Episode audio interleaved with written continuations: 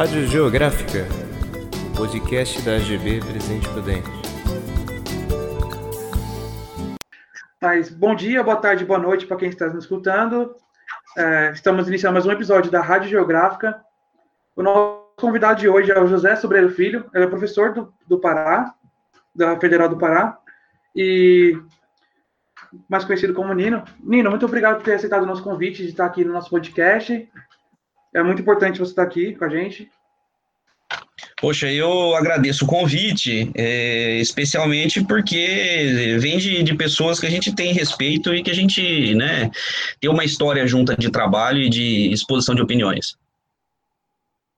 E também a gente está estreando o nosso novo integrante aqui do podcast, que é o João Paulo Pimenta. João, muito obrigado por ter estado essa jornada, entrando nessa jornada com a gente e estar tá contribuindo bastante com, com o nosso trabalho.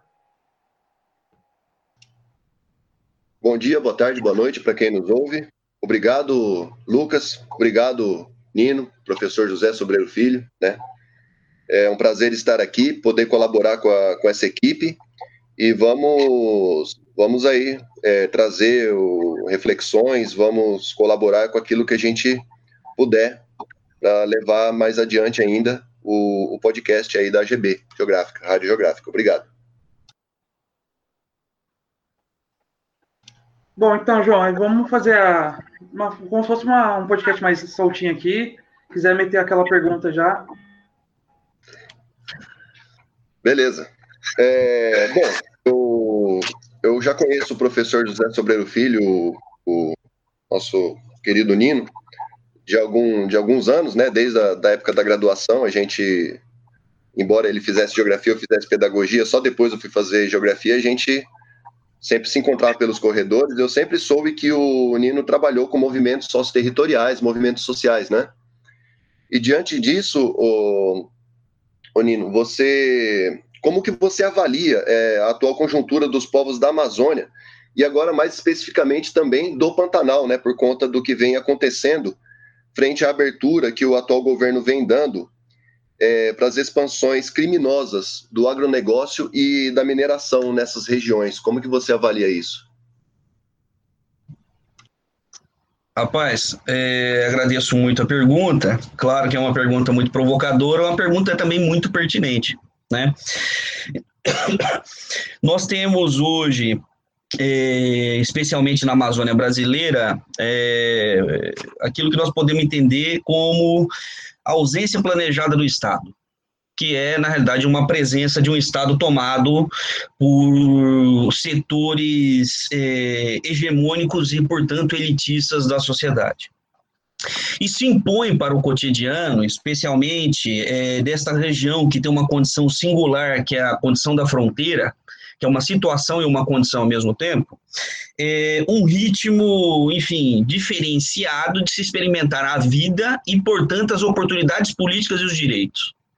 O que eu quero dizer com isso? Quero dizer que, sobretudo, esses sujeitos que estão na Amazônia hoje, eles têm passado por perdas de direitos, perdas de oportunidades políticas, e isso tem implicado diretamente é, no, o, o, digamos assim, é, é, na prática da sua existência e na possibilidade que a sua existência habite o mundo político. Em outras palavras, podemos dizer o seguinte: há uma necropolítica explícita na Amazônia. Tudo se quer da Amazônia, só não os amazônidas.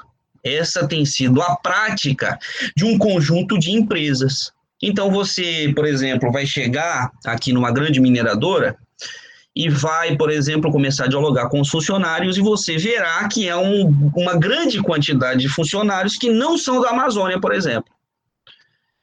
E quando você olha, sobretudo, para os funcionários que recebem os menores salários, aí sim você consegue encontrar alguns sujeitos da Amazônia.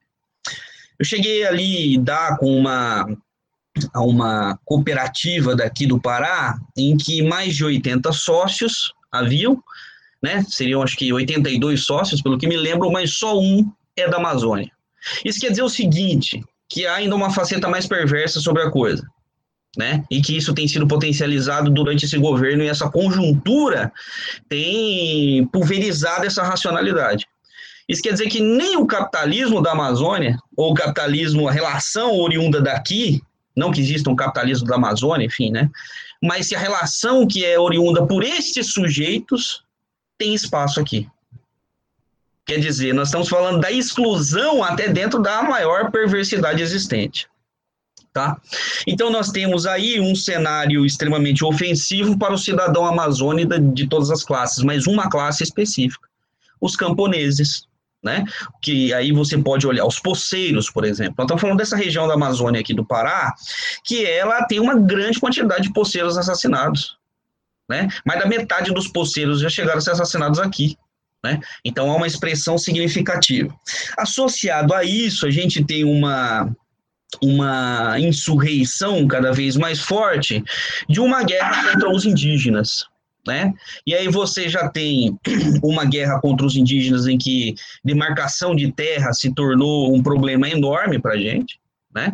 Porque o governo declara de maneira hostil que jamais faria demarcação de terras, e nós sabemos que até do ponto de vista geográfico é importante haver demarcação de terras, em tempos de pandemia, por exemplo, por conta das barreiras que, enfim, que as sociabilidades e também as condições naturais acabam é, contribuindo para preservar a saúde de determinados sujeitos. Então, mais uma vez, é, é, mostra aí a imprescindibilidade do território para determinadas reproduções sociais.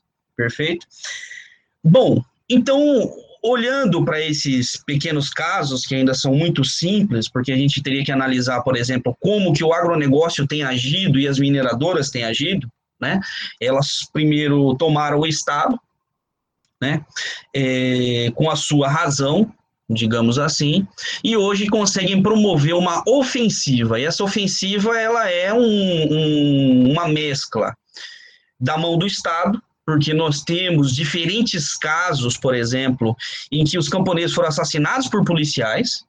Então a gente tem uma violência que é exercida pelo Estado e nós temos a violência exercida por esse cidadão individual que agora foi potencializado, é, foi encorajado, digamos assim, a praticar no seu cotidiano e a ele mesmo decidir sobre a vida do outro, que é subjugar os corpos né, de maneira objetiva. Então, de certa forma, há uma transferência que reforça práticas muito parecidas com aquilo que a gente tinha de coronelismo, por exemplo. E aí o cidadão passa a decidir sobre a vida e a morte ali, ele, encorajado desta maneira, né? Então, a gente tem uma, uma situação em que há contratação de empresas de segurança, que é o que a gente chama de pistolagem profissionalizada. Né? E essa pistolagem profissionalizada, ela atinge aí poceiros, indígenas, camponeses sem terra, sindicalistas. E nós temos uma grande... Ser sindicalista na Amazônia é um problema, né? Olha só, a sua existência política ela passa a ser um problema de acordo com as relações capitalistas postas no espaço. Nós precisamos ter clareza disso. E na Amazônia, nessa região de fronteira em que é essa condição de presença e ausência planejada do Estado, e isso se explicita através da grande quantidade de assassinatos, onde você não pratica a tolerância da existência do outro, que seria um princípio básico constitucional nosso.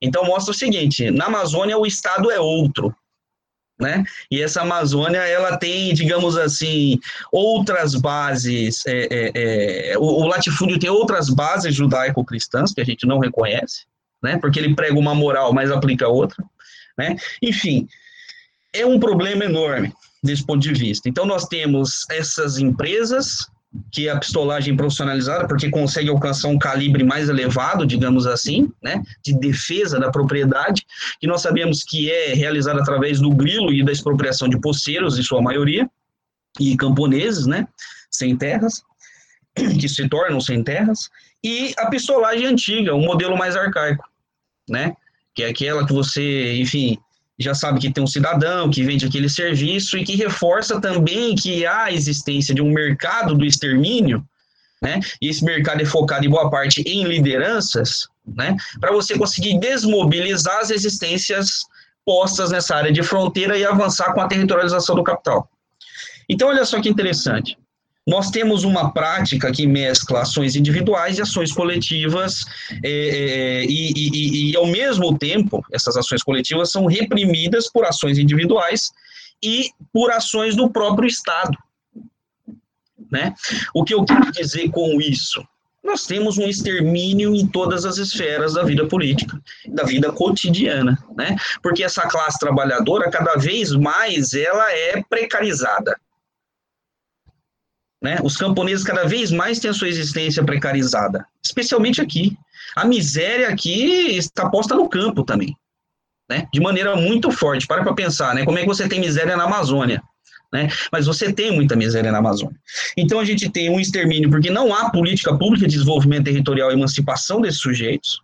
Né? Ao mesmo tempo, você tem aí uma inibição da participação desses sujeitos na vida política, né? Sobretudo aí é, em decorrência dessa mudança da opção política no Brasil, que a gente tem a ultradireita surgindo, insurreições de perspectivas pós-neofascistas, enfim.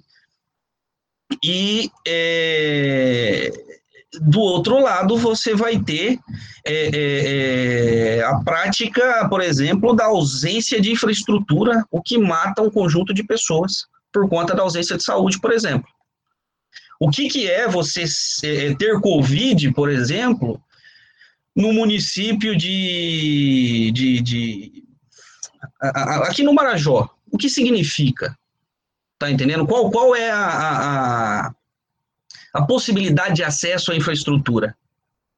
Quer dizer, o que significa para as comunidades? Você que mora no quilombo do Jamboaçu, por exemplo, né? Como que você vai ter acesso à saúde?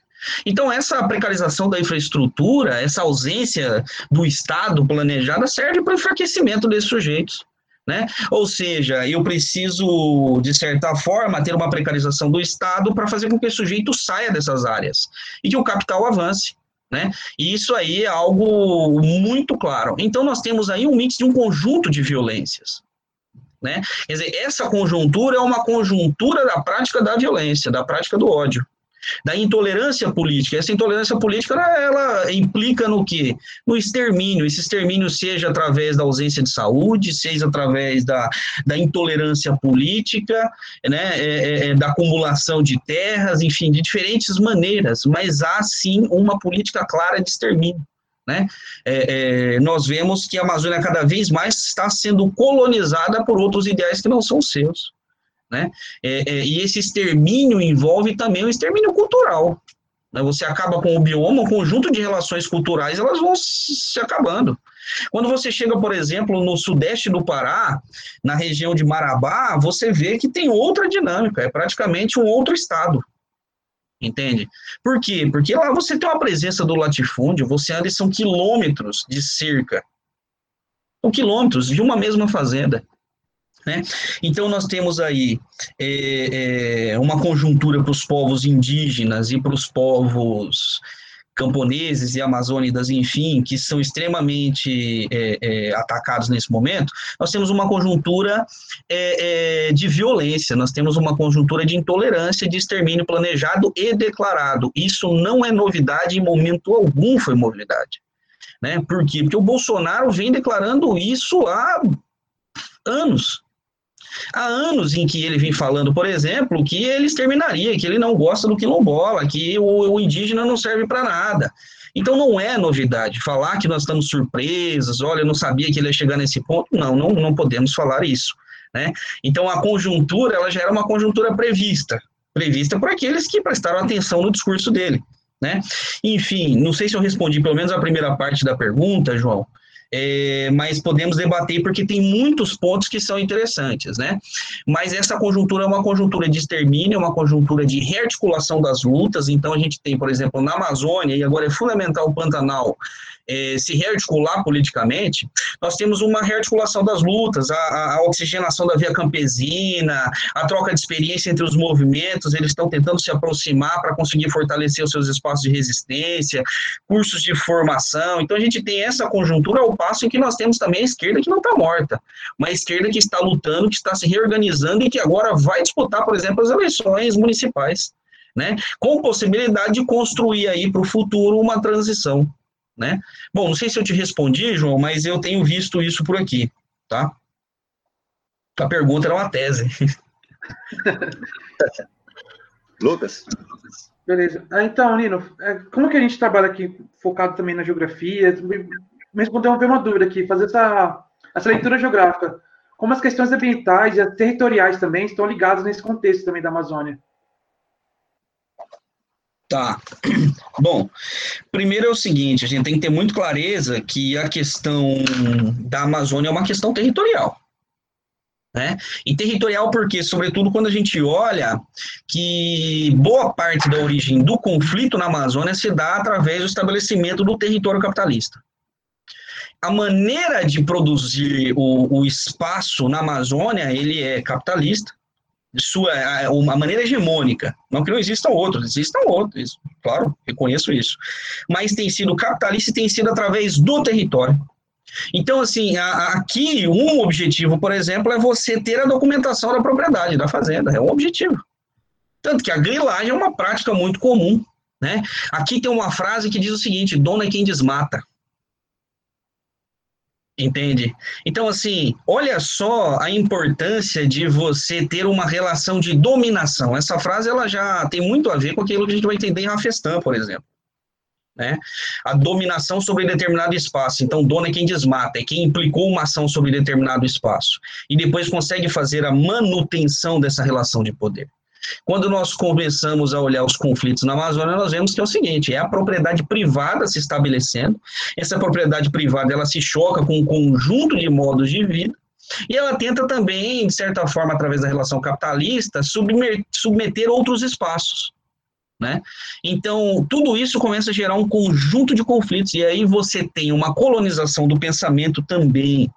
E essa colonização do pensamento, ela cria de maneira assim é, é, sui generis uma estratificação social muito complexa e diferente, muito complexa. É, cada território está atrelado à posicionalidade socioespacial de um determinado sujeito. O que isso quer dizer? Quer dizer que é o seguinte, você ocupar um território do MST não vai ter o mesmo ou você ocupar não, você atacar um acampamento do MST não tem o mesmo significado que atacar um indígena, ou que atacar uma mulher, ou enfim, né? Cada um desses sujeitos representam territórios diferentes, com representações diferentes e com direitos diferentes. Né? Então, quando nós olhamos para a Amazônia, por exemplo, nós vamos reconhecer que é, há uma grande diversidade de territórios, o que, do ponto de vista político, enriquece demais a nossa democracia. Né? Porque, enfim, eu compreendo a democracia de uma maneira territorial também. Né? Falar que votar é democracia, eu não acredito muito. Né? Portanto, a existência de diferentes territórios pressupõe também uma democracia mais complexa, de lastro espacial. Né? Aquilo que a gente tem de concreto também tem o seu valor. Perfeito? Então, quando nós olhamos é, é, essa disputa territorial estabelecida, que às vezes não é nem uma disputa, é mais um massacre, um extermínio, porque do outro lado há uma, uma desigualdade imensa é, é, no processo de disputa territorial. Essa desigualdade ela se dá por conta da falta de recursos, né? Olha só, quantos fazendeiros vocês já viram em uma notícia que foi assassinado por movimento social? Né? Quantos fazendeiros? Agora, quantos sem terras, quantas lideranças, quantos sindicalistas? Né? Então, há uma desigualdade extrema, perfeito? Isso, do ponto de vista geográfico, é muito interessante, porque reforça a importância do território para se explicar as relações. Perfeito? Porque é o seguinte: a sua própria existência aqui, ela pressupõe a necessidade, nesse tempo histórico, eu acredito que um dia será necessária uma ruptura, mas nesse tempo histórico, de você ter que ter uma relação de poder sobre um determinado espaço. Caso contrário, você pode ser até exterminado. Então, ter lastro é, é, jurídico é fundamental. Mas também você ter uma, uma, uma, uma fundamentação política né? Então, assim, é, é, é, o território é questão de vida. Você sabe como as pessoas. É, é, sabe como os territórios morrem aqui? Eles morrem quando nós matamos as pessoas. Né? Então, temos que entender que o assassinato das lideranças, o assassinato dos quilombolas, dos poceiros, dos ribeirinhos, é o assassinato da democracia do ponto de vista territorial, da multiplicidade. Né? A gente empobrece o futuro, porque nós estamos excluindo determinados modos de vida. Então, o território é fundamental para esses modos de vida. Alguns precisam mesmo fazer, inclusive, a defesa de uma maneira mais incisiva. É, tem uma frase que é muito comum aqui, que é, dizem o seguinte, por exemplo, na Amazônia, que aqui a luta se faz atrás do toco, né? E a luta no cano da 20. Então, é, é, é, é uma luta que, inclusive, para alguns poceiros da Amazônia, ela precisou ser armada para evitar a expropriação. Então, nós estamos falando o seguinte: se esse sujeito não tivesse é, se vinculado a essa perspectiva, talvez o território dele não existisse até hoje. Né? E isso não quer dizer que o território dele é mais ou menos legítimo do que o outro. Perfeito? Mas é simples, é uma simples, digamos assim, necessidade para que ele consiga existir perante a ofensiva do outro território. Perfeito? Então, disputa territorial aqui é muito importante e o Conselho de Território tem uma, uma representatividade enorme, enorme, enorme, enorme. Inclusive, também vale a pena pensar o corpo enquanto um território aqui, porque a, os debates e a resistência cotidiana, ela permeia, enfim, é, desde o cidadão que tem o, o, o digamos assim, um, uma menor inserção política, mas ele sabe o que ele significa, digamos assim, é, é, para o mundo, né? E, inclusive no Brasil, porque há, há, um debate sobre a soberania da Amazônia aqui que é muito comum. O que, que eu quero dizer? Eu quero dizer que você conversa com as pessoas na rua e elas são críticas do ponto de vista ao que é a Amazônia e a importância de ter uma relação de poder sobre isso, né? Inclusive, é comum você ver a ideia de, que a Amazônia deveria ser um território. Né? É, isso, de certa forma, empoderaria certos corpos que são subjugados, que são subalternizados, que são, é, que são criados discursos problemáticos e segregadores. Né? Do ponto de vista ambiental e pensando na questão do território, rapaz, é, o choque é muito grande, porque as práticas são assim, ou tudo ou nada. Né? Ou a degradação ou a conservação. É, é, é, não existe um meio termo, sabe? É, e aí é interessante que é o seguinte, ambas as práticas servem para fortalecer o território. Por quê? Porque a preservação fortalece a importância do território dos movimentos camponeses, por exemplo, dos poceiros, dos, dos é, é, seringueiros. É, a preservação ambiental é o que dá justificativa né? Reforça a justificativa e a importância política desse sujeito. Ao passo em que a degradação ambiental é, é, a degradação ambiental promovida pelo latifúndio é que garante, por exemplo, o, o, que esse determinado espaço se torne uma espécie daquilo que se entende por propriedade aqui. Né? Por quê? Porque à medida em que ele desmata, ou seja, em que ele muda as características ambientais, é que ele se torna um certo dono. Né? Então, é, é, é, se relaciona muito com a perspectiva do estabelecimento do território na Amazônia. Beleza, Ju, obrigado pela resposta, Nino. João, você tem uma pergunta aí? Pode fazer. É, Nino, é, eu tenho uma última pergunta e desde já eu vou me despedindo é, por conta do tempo, né? Eu, todo, o, o Nino tem seus afazeres e para não ficar muito extenso também, mas é, agradeço muito, viu, Nino? Tá muito legal o papo, muito esclarecedor mesmo.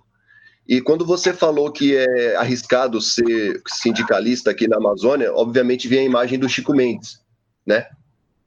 Só que eu acho que a forma como a imagem do Chico Mendes foi trabalhada, eu, eu penso que existem algumas contradições em relação a isso, porque o Chico Mendes ganhou conotação internacional por ser um ambientalista né? Ele ganhou essa imagem de ambientalista. Quando, na verdade, ele era um sindicalista e ele representava uma classe, né, uma categoria que eram os seringueiros.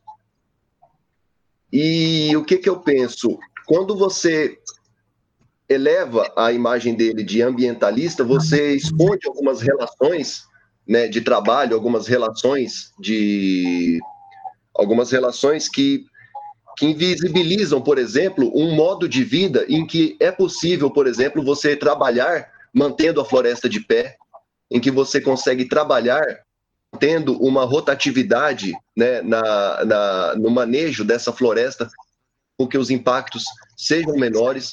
Você invisibiliza uma possibilidade de modo de vida em que esse território não precisa ser tão baseado na concentração fundiária, né? Então, eu queria que você fizesse uma explanação em relação a como que essa imagem do Chico Mendes ela é trabalhada, tanto em âmbito nacional quanto em âmbito internacional, porque eu vejo que essa questão baseada na questão ambiental, embora ela seja muito importante, né, a saúde do planeta, né, o ar que a gente respira, a manutenção da fauna e da flora, mas essa essa essa vamos dizer assim, esse, esse essa abordagem, eu penso que ela deveria vir também é, acompanhada de outras questões também tão importantes quanto essa que você falou do território, por exemplo, né? Obrigado, Nino, pela conversa, viu? Foi muito legal, fico muito satisfeito de ter. Me dando aqui uma pergunta aqui também, como o João falou de trabalho, e eu vi um artigo recente seu aí do professor Ronaldo Sodré, que fala sobre trabalho escravo, né? E é uma coisa que, que o pessoal que vive numa bolha, que acho que não existe. E está presente, muito presente na Amazônia, na Amazônia, no Pantanal, essa questão do trabalho escravo. Eu queria que você explicasse também para a gente pra, como está essa dinâmica do trabalho escravo na, na região amazônica. Perfeito. Bom, é, quero agradecer a oportunidade de estar aqui dialogando com vocês, né? É, é, é ímpar, é muito gratificante, né? Poder, enfim, saber o que, é pertinente ao conhecimento, poder ouvi-los e, e, saber também o que eu posso pensar a mais aqui, né? Porque cada um tem uma visão. É, então, agradeço muito, muito mesmo poder estar dialogando com vocês. Bom, é, de fato, na realidade, você ter uma atuação política na Amazônia não é algo muito seguro. Né? Especialmente se você tem com aqueles sujeitos que são sujeitos que estão na linha de frente. Você tem uma relação com eles, por exemplo. Né? Então, assim, é, ser pesquisador na Amazônia não é algo maravilhoso do ponto de vista da segurança pessoal, você não se sente confortável, enfim, é um conjunto de problemas, né? Isso é ainda mais intenso quando nós olhamos para as lideranças. Né? Se vocês olharem, por exemplo, os dados da CPT, você vai ver que boa parte deles está atrelada a lideranças. Sindicalistas, então, dirigentes, tem até caso de assassinato de esposa de dirigente. Então, a, a situação é distinta, porque se estende ao âmbito da família entende? Então, assim, quando nós falamos disso, quer dizer que há um requinte de crueldade na violência promovida contra o outro, né? É, vai de seis tiros na cabeça até assassinar criança, por exemplo. Tá? Então, assim, quando nós falamos que arriscar ser sindicalista, nós estamos falando que é, existe um cenário em que as pessoas elas são exterminadas é, é, é e tem a extensão disso para sua família e para outros âmbitos, né? Por exemplo, problema de saúde mental não é algo incomum é, no próprio movimento, né? Nos próprios movimentos. Perfeito. Bom, mas, claro, quando nós olhamos para todos os países, os lugares, existem os seus ícones. Né? O Chico Mendes é um, é um ícone mundialmente conhecido, né? E na Amazônia ele é reconhecido sim como um ambientalista, mas eu acho que em boa parte disso está atrelada a perspectiva daquilo que nós temos entendido como o marketing que existe sobre a Amazônia, né? O que significa? Significa o seguinte: a Amazônia é, é, é, é ela é uma coisa muito diferente do que a gente ouve do que é propagandeado, né? Ou seja, há uma apropriação e uma transformação, uma invenção da Amazônia.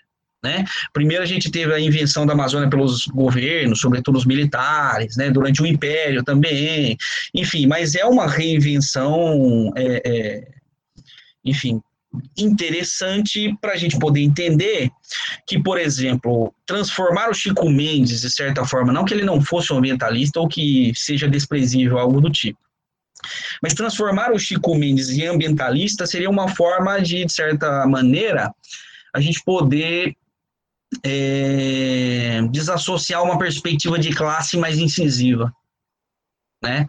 É, isso acontece em vários setores. Você tem uma espécie de uma manobra, né? E do ponto de vista é, da perspectiva da marxista, por exemplo, o sindicalista está atrelado a uma classe. Né? Ele está atrelado a uma luta organizada. O ambientalista, às vezes, parece que ele está mais próximo de um ativista, ou seja, de uma lógica individual, do que de uma perspectiva coletiva, por exemplo. Né? Então, quando nós mudamos certas nomenclaturas, nós carregamos um conjunto de intencionalidades nela para dar maior ou menor significado ao que me interessa. Então, transformar ele em ambientalista talvez seja uma forma de alisar, alijar da perspectiva de classe. Então, portanto, talvez conquistar outros espaços, criar um novo nicho, né? ou enfim, outras possibilidades por aí. Mas eu vejo como uma estratégia política né? Essa estratégia política também é interessante para o latifúndio, por exemplo, porque permite que, que, que as ideias de classe não avancem na Amazônia. Né? Então, não, vamos chamar ele de ambientalista. Pronto, por aí. Entende? E o que é um ambientalista? Né? É, enfim, fica, fica interessante a gente pensar isso, mas é uma certa forma da gente também barrar que, que certas categorias explicativas do marxismo possam avançar, é, considerando as especificidades e ressignificando alguns conceitos do próprio marxismo, por exemplo. Né? Então eu tenho um conjunto de críticas disso, mas eu vejo que seguiu a onda da perspectiva do marketing da Amazônia. Né? Por isso que é muito interessante os trabalhos de campo na Amazônia, porque eles chamam a atenção. Né? A gente sai daquela perspectiva imaginária. Então é muito interessante. Sugiro que venham me visitar. Né?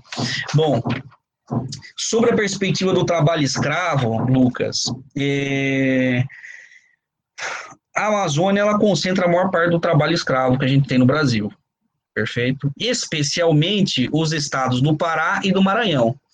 Cabendo, é, digamos assim, responsabilidades maiores a um ou a outro. O que eu estou querendo dizer com isso? Que o estado do Maranhão é o estado que mais fornece trabalhadores escravos, enquanto o estado do Pará é o estado que mais implementa o trabalho escravo. Né? Ou seja, nós estamos dizendo o seguinte: que um estado ao lado do outro e ambos estando na fronteira, que também é a fronteira que mais extermina pessoas e ameaça elas de morte, é, é, é um lugar que concentra uma relação considerada não só antiética, quanto também imoral. Quer dizer o seguinte, que aqui nós temos um conjunto de exceções, conjunto de exceções do ponto de vista da prática política, e um capitalismo que consegue se apropriar de relações arcaicas, de relações é, antissociais, para conseguir amplificar sua reprodução ampliada. E no campo, nós temos a presença vasta disso ligado ao serviço agropecuário geral. Né? Nós estamos falando isso em fazenda de produção de grãos e, sobretudo, também na parte pecuária. Né? E, claro, muito atrelado ao desmatamento, perfeito?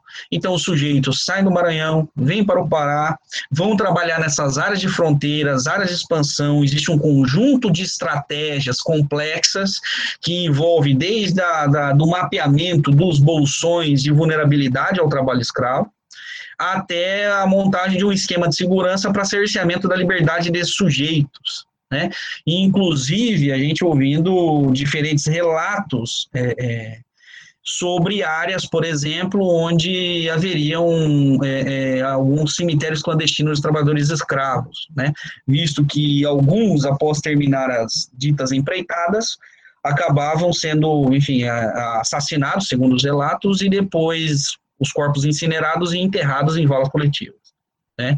Então, assim, é um cenário em que as pessoas são de fato é, é, é, tratadas quase como propriedade, só não porque não precisa comprar, e essa é uma vantagem do capitalismo nesse momento, né, para o capitalista. Olha só o grau de perversidade. Né? Então é muito como que eu vou dizer assim, é, é uma estratégia, uma possibilidade. E aí, associado a esta realidade, nós temos um desmonte da política, por exemplo, de combate ao trabalho escravo, e nesse sentido, essa política de trabalho escravo abre a Amazônia, sobretudo essa fronteira que é de extrema vulnerabilidade, como um espaço com um potencial ainda maior para a implementação do trabalho escravo. Então, ou seja, Aqui é a fronteira para que isso se realize mesmo. Né?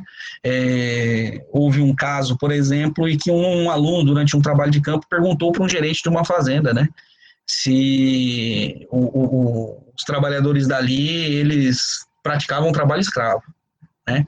A, a visita foi encerrada na hora e disseram que não, disseram que não. Mas trabalhadores que vieram de Sergipe, né? vieram de Sergipe e ficavam em um conjunto de lugares ali é, é, organizados, né?